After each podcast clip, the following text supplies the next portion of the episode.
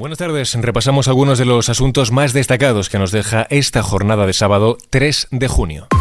ISFM Noticias con Jorge Quiroga.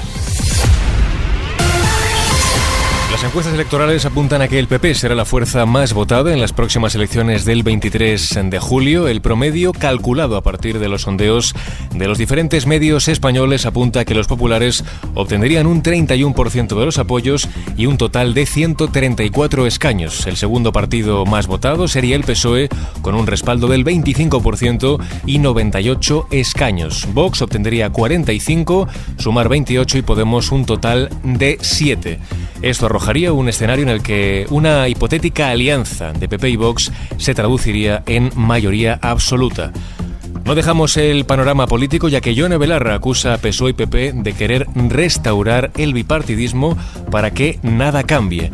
La máxima responsable de Podemos ha criticado la postura de estas dos formaciones para perpetuar, dice, la estructura de poder en España y ha puesto en valor que su partido haya impulsado derechos frente a los privilegios de los de arriba, insiste, desde el gobierno. Por su parte, desde el PP, Elías Bendodo pide el voto masivo para evitar nueve años de sanchismo.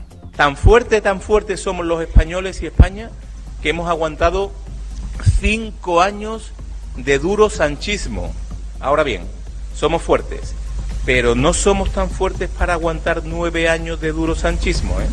Por tanto, el 23 de julio, aunque Sánchez quiere que no vayamos a votar, vamos a hacer el esfuerzo y le vamos a decir alto y claro que con nosotros las trampas no valen. El coordinador general del partido insiste en que la convocatoria de elecciones responde a tres motivos. Tapar los buenos resultados del PP en el 28M, reducir presiones internas y porque si llega a diciembre, dice, los suyos no le dejarían ser candidato.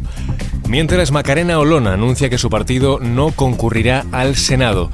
La exdirigente de Vox y líder de Caminando Juntos asegura que solo está pendiente de la validación por parte del Ministerio del Interior para presentarse al Congreso en diferentes provincias. La también abogada del Estado insiste en que su partido abraza las causas justas, tanto de la derecha como de la izquierda, sin poner ningún tipo de veto. Por su parte, Nadia Calviño reafirma su apoyo a Pedro Sánchez. Tengo un compromiso firme y claro con el presidente Pedro Sánchez porque verdaderamente creo que es el presidente que nuestro país necesita, es un líder reconocido, respetado y querido dentro y fuera de nuestras fronteras, es una persona honesta que defiende el interés general, eh, yo soy su vicepresidenta primera y por supuesto estoy a su lado. La vicepresidenta y ministra de Economía confía en seguir al frente de la política económica tras estas próximas elecciones y deja claro su compromiso a pesar de no ir en las listas. Además, considera que el 28M refleja la desaparición de Podemos y advierte de que no votar al PSOE es hacerlo a la coalición PP-Vox.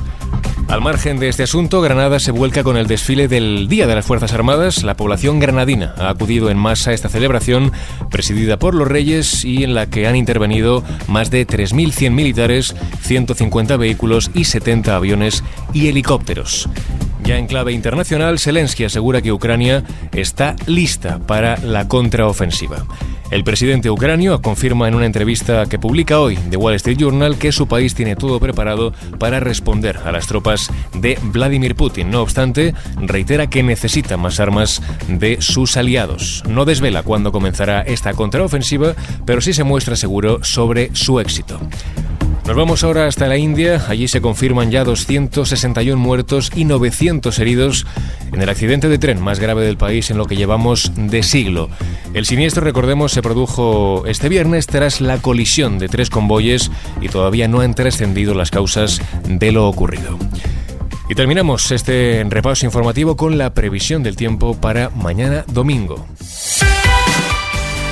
Se esperan chubascos y tormentas en buena parte de la península, sobre todo en el interior peninsular, que pueden llegar a ser localmente fuertes y con granizo en el interior de la mitad norte, sierras del sureste y Baleares. Las temperaturas, por su parte, se mantienen con pocos cambios. Y así, con la previsión del tiempo, ponemos punto y final a este podcast. Cristina Muñoz estuvo al frente del control de sonido y ya sabes, si quieres seguir al tanto de la última hora, puedes escucharnos cada 60 minutos en nuestros boletines de XFM. Muy buenas tardes.